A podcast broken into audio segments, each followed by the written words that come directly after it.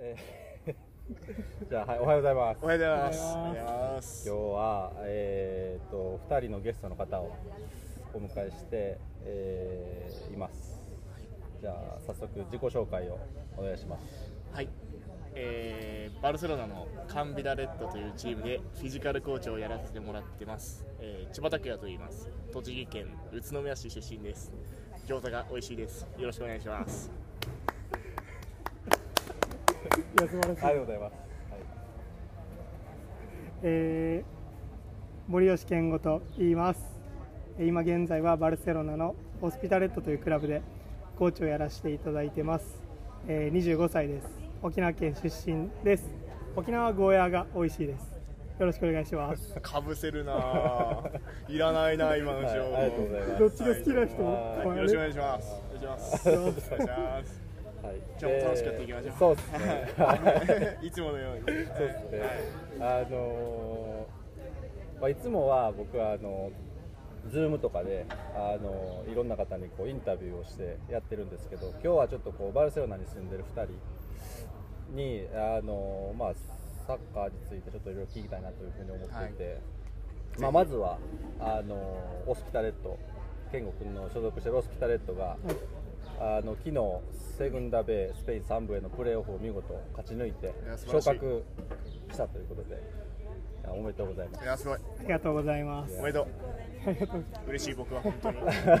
本当から。千葉君の嬉しい本当からも。もうね、やっぱテレビでもやってて僕もずっと見てましたけど、やっぱいい試合でしたね。うん。うん日本人がやっぱ活躍すると嬉しいですからね。まあねやっぱりチームがうんこん昇格なんてうん、映ってたしね、テレビ。顔決まって顔ます決まってたね。あの動画 LINE で送ってこられてバスの中で見た時めっちゃ恥ずかしい 相当決まってた。最恥ずかしい高の試合やったけど、どうでした？あの、その昨日、昨日というか、一昨日か、え、昨日か。昨日ですあー、すみません、一昨日ですね一昨日か。月えー土曜日の夜に、まあ、試合を戦ってみての、まあ、素直な感想、一番最初に出てくるものは、やっぱ安心というか、良かったなっていう部分がやっぱ大きいですよね、一番は。その試合の中身とかは置いといて、そういう感想はチーム全体にもありますし、個人にもありますし、そこが一番強いかなっていうふうには思います。なるほど。試合の展開としてはどうでした？そうですね、一応、そのテラッサ自体が、そんなにボールを持つのも下手なチームではなく、守備もいい守備をしてくるチームではあったんで、やっぱ難しさはあらかじめ予想してて、そんな中でいろんなプランニングとかをしながら挑んだ試合でしたけど、やっぱやっぱ予想通り難しくて、そういう中でも選手たち、あるいはベンチにいるスタッフみんな含めて、よく戦ってたなっていう印象はすごい持ってます。なるほどね。あのちなみにその健吾はあのそのトップチームのスタッフとしてどういう役割を担担ってるんですか？そうですね僕はでも基本的には、えーもう本当大きな仕事のメインとしては練習と試合の撮影をすることがメインなんですけどメインなんですけど本当にあのいろんなお手伝いというかをさすややってますねそれこそ練習の準備をする道具の準備をするのもそうですし、えービデオを切ったりすることもたまにありますしそれこそ試合のあれですよね荷物を移動させるようなエキプメント的なところもなんか時々うん手伝ったりはしてます。なるほどね。あのどういう風なきっかけでオスピに関わるようになったんですか？そうですね一応そのオスピットの本当に最初の最初の部分の関わりで言うとえオスピタレットにもう一人日本人の方がいらっしゃって富澤弘樹さんという方がいらっしゃるんですけどその方が、えーアレビン、えー小学生年代の第一監督をやるときに、えーアシスタントを探してるっていうことで僕が入れ僕を入れてもらったのあが最初です。はいはいはい。まあその縁でじゃあ。そうですねで途中からその最初に入ったシーズンの途中からトップチームに上がることになりうんうんで今に至るっていう感じですねなるほどですね。まあなかなかこの優勝してね、しかも昇格決定戦も勝ち抜いてて、まあ誰もがね経験できないことだと思うんですけど、うんうん。まあ、この1年間シーズン通してはどういうふうに感じましたか？そうですね、今年がその去年は途中からトップチームに入った形だったんですけど、その今年がいわゆる高いカテゴリー、上にレベルの高いカテゴリーに、え1年通している最初の1年間だったんですけど、その戦うコンペティションのレベルの高さもそうですけど、やっぱ一番はトップチーム、高いレベルのカテゴリーのロッカールームを知れたっていうのが、やっぱ僕にとっての大きな経験でしたね。誰も入れない誰もが入れるわけじゃないもんね。それこそもうやってること自体もあの育成年代とは全く違いますし、その選手のルーティーンもそのプロ選手がやるようなものを重ねてロッカールームに入ってきた選手たちを見てる中での経験だったんでそこが一番大きかったですね。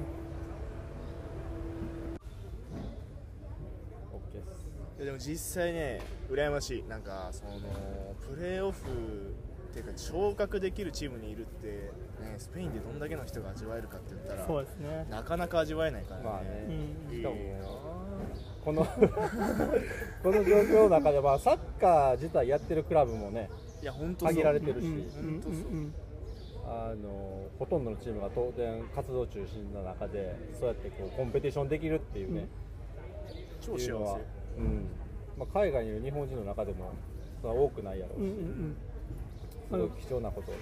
監督も選手も時々口にしてましたけどそのプレーできることに関する喜びを楽し感じろというか今試合できてることを楽しめっていう言葉はやっぱちょくちょく出てきてたようにうんこの状況でも活動ができるチャンスがあったっていうのは僕にとっても大きかったですね。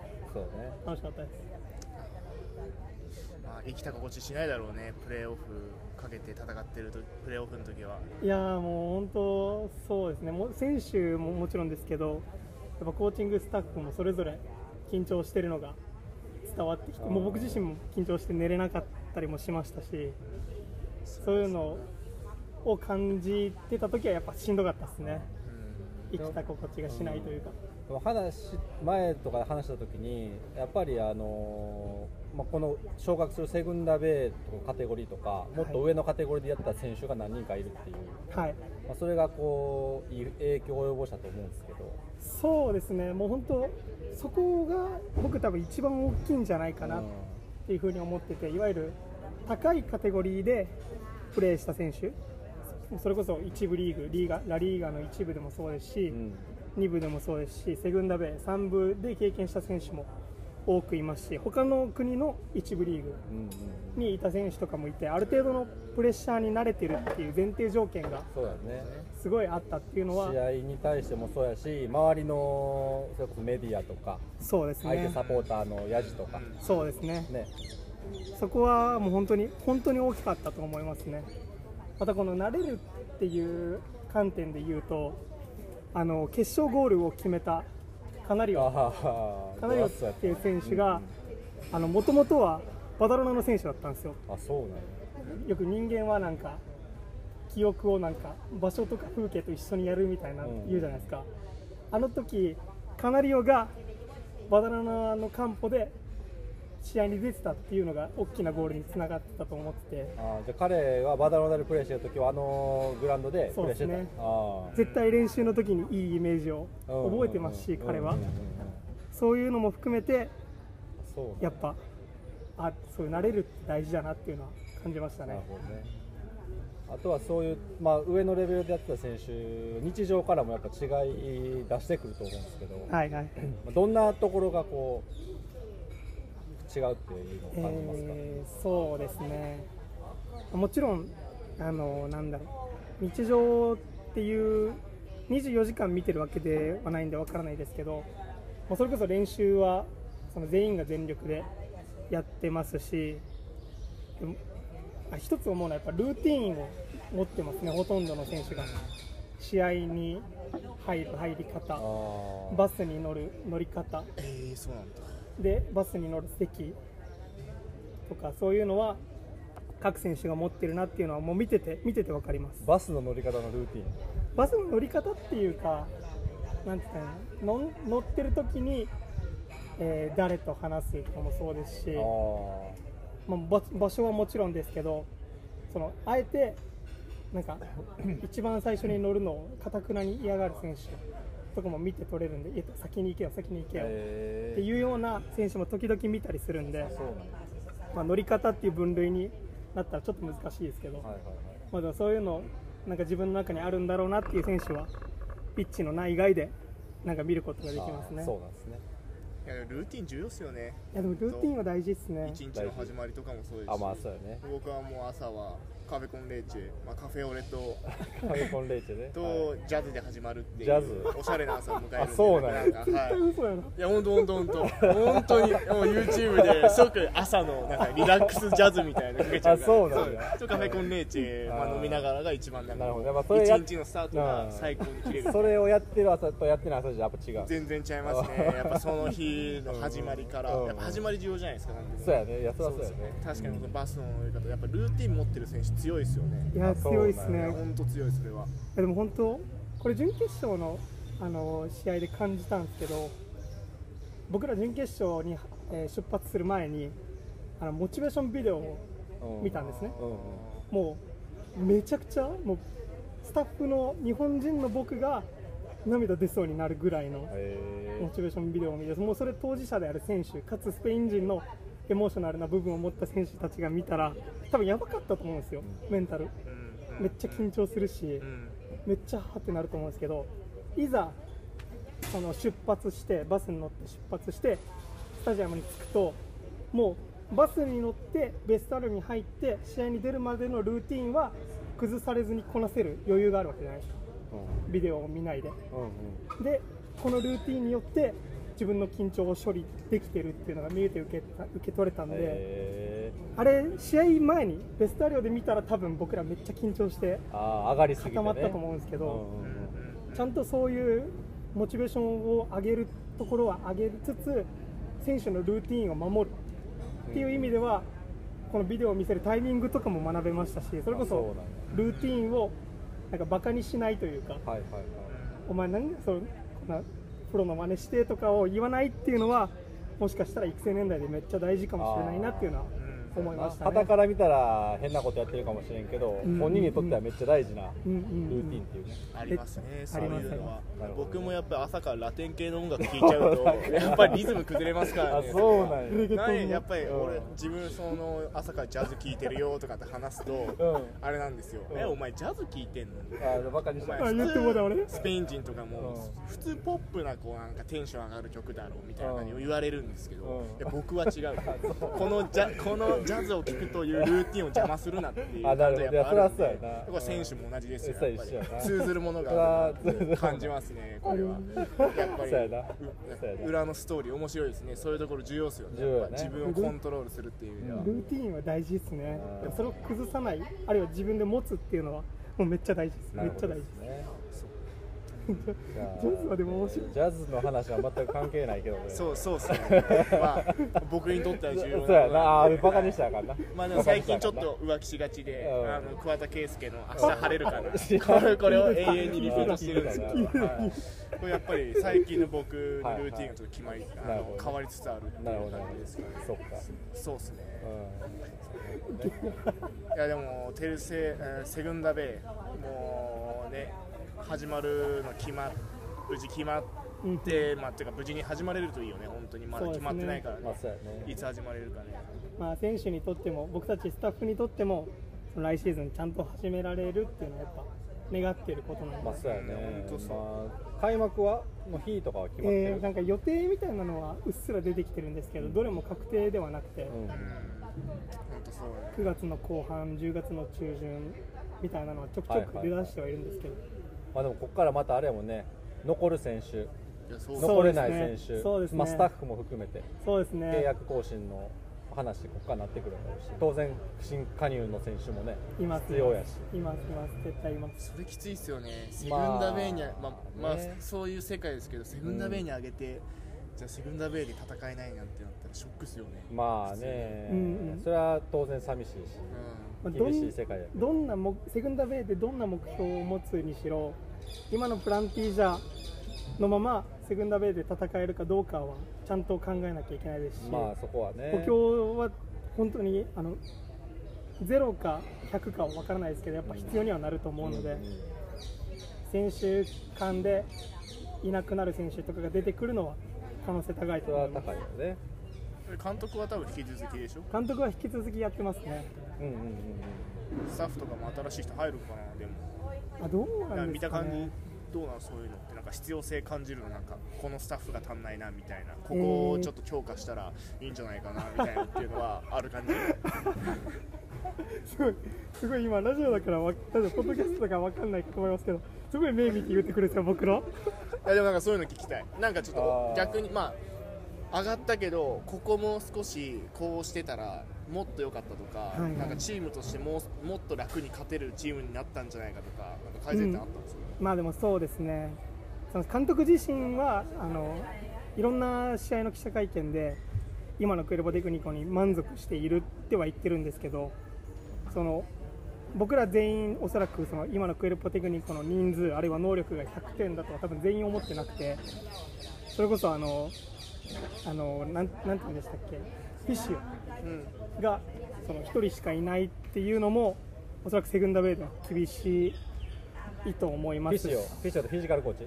えー、とあの理学療法士。理学療法士。理学療法治療の一つはいはい。人が1人しかいないのも,、えーも多分難しいと思いますしそのもしかしたら、えーアナリストの数も、えー少ないんじゃないかなっていうふうに思います。一応今アナリスト試合を分析する担当の位置にいる人は3人いるんですけどその来年多分セグンダベイはあの降格がないんであそうなん？今年のセグンダベイに降格がなかったのか。あああで、ね。来年は多分チーム数が多いんですよ、うんうん。なってくると3人で、えー、三そのアナリストが3人ではあの足りないんじゃないかチーム数の関係上足りないんじゃないかっていうふうには僕は思ってます。あそうなの。であのどこの役職のスタッフが増える増えないはまだちょっと正確には分からないんですけどあるかもしれないですね。そのもしかしたら増えるっていうことが。なるほどね。その辺はやっぱ健吾も狙ってるの自分もアナリストに。えーそうですね。そのやっぱ何か仕事を増やすではないですけどその自分の立ち位置を今よりもいいものにしたいっていうふうに考えた時に、まあまあ、うん、やっぱ何かできた方がいいので当然そうよねそこはやっぱみ一番最初にその取りに行く場所かなっても軽く思ったりはしてますけど。軽く？今のところ今のところ。あそうなんがめつく行く予定ないんだそこはアナリストでちょっと仕事したいんだけどみたいな。そういう交渉とかはでもできんじゃない？いやでもいできますね。一応話そうと思えばうできますし。その去年僕アンダーフベニールフベニールはアンダー19でアナリストやってて。でそこで自分の中で分析みたいなところ体系化できた部分も大きくあったんで。でそれらをなんか資料として踏まえながら見せながら交渉するっていうことはんあるできるとは思います。なるほどね。まあじゃあ来年のそういうスタッフ選手どうなるかっていうのもじゃあこれからですね。それでもあれなんですよね。やっぱ選手がどう思ってるかは分かんないですけどその監督はやっぱある程度満足はしてると思っててある程度ですけど昨日の記者会見で昨日じゃない一昨日か。一昨日の記者会見で11スタメン11人のうちその9人があのもう3年オスペにいる。へでそのいろんな人間ラヘンってラヘンみんなはあのオスピはエキパソーなんか人数揃ってて強いとかもちろんオスピが優勝して確実でしょこのプランティージャではとかなんか言ってますけどあの9人もう3年オスピにいて3年連続プレーオフに出て2回失敗してる。それでも今回取れたのはそのエキパソだけが理由ではないしうんそれこそ同じメンバーでもでやることやればちゃんとどこまでもいけるじゃないですけどやることやればプリメラディビジョンコパデルレーでグラナダと戦った時にもいい試合ができる。やることやればリーグチャンピオンにもなれるやることやればプレーオフも勝てる。やることやれば、えーコパカタルーニャでバルサ・ベイに勝ったり、えー決勝まで進んだりできるっていうメッセージはあの監督からの記者会見監督の記者会見聞いてても読み取れたので今のプラン D じゃにある程度満足はしてるとは思います。だ大きな変更は1年目なのでもしかしたらないと思いますね。なるほどね。じゃあまああのオスピンについてちょっといろいろ聞かせてもらってじゃあ次はあの、まあ、千葉君も出てもらって実はこの、まあ、ロックダウン後